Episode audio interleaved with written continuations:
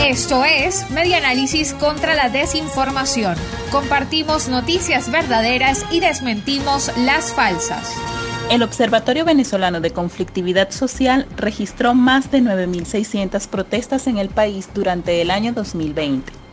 El medio El Impulso.com informa que el Observatorio Venezolano de Conflictividad Social reportó un promedio de 26 protestas diarias en Venezuela desde enero hasta diciembre de 2020.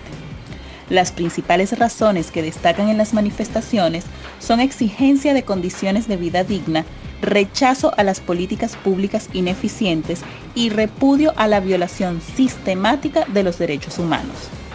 A pesar de las condiciones restrictivas de movilidad impuestas por la cuarentena para contener los contagios de coronavirus en la organización destaca que más de 80% de las protestas ocurrieron durante la pandemia por COVID-19.